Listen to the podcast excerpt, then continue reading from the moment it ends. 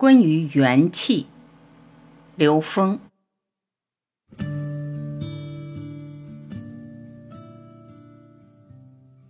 大家知道，这个欲望的“欲”字是一个山谷，一个欠，它是永远亏欠的山谷。在物质世界，我们制造的繁荣，其实对我们内在的提升没有本质的意义。因为一维空间具有无穷多的信息，我用我的一生在一维空间都不可能把所有的信息全部抓到。但是如果我执着在一维，它会耗掉我的一生；而线外一点，我永远无法企及。二维空间是一个面，它向四面八方的延伸，是一个人穷其一生都不可能达到穷尽的抓到所有信息的。那么，在面上一点将永远无法企及。那么，我们看我们现在的三维空间，我们人类拼命的在三维空间创造的繁荣，创造的三维的物质文明，而这种文明它是没有边际的。我们无穷无尽的创造，使得我们把我们的能量全部耗尽在这个空间层次上。这个时候，我们失去的是元气。我的一位好朋友，他经常在帮助别人，帮助别人在这个现实中去成功。看到别人有好的项目，有好的科技项目，他可以用资金去支持。后来一位师傅谈到跟他聊起来的时候，说他伤了元气，他不能理解。这个朋友心态非常好，人也非常的慈悲，但是为什么伤了元气？后来在我们交流的时候，我突然领悟到什么叫伤了元气，什么叫元气？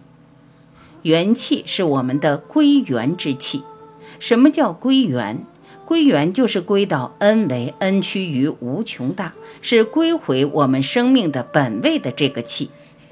而当我们在三维空间消耗了太多我们自己的能量的时候，把太多的能量固化在三维形式之上的时候，我们纵向提升的能量就会分解了。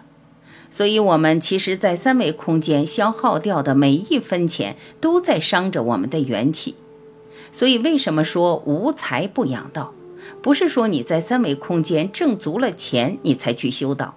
他是告诉我们，没有一分钱不是用来提升我们自己内在智慧的，每一分钱都应该用在我们内在智慧的提升，这样你的元气是完整的。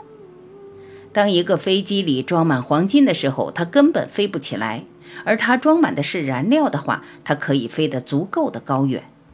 所以，我们每个人怎么面对自己的财富？很多人实际上在财富这件事情上，因为不了解，所以浪费了自己太多的内在能量，这就是所谓的伤了元气，财富成为他提升的累赘了。因为自己有了财富，对这些财富产生了挂碍，而这些财富造成的挂碍，使得他离自己内在的高维越来越远。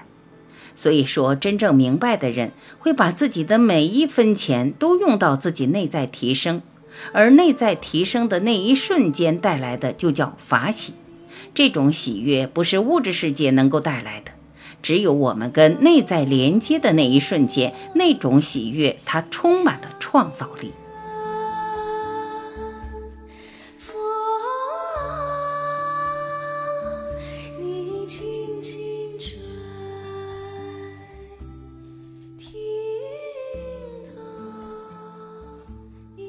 感谢聆听，我是晚琪，再会。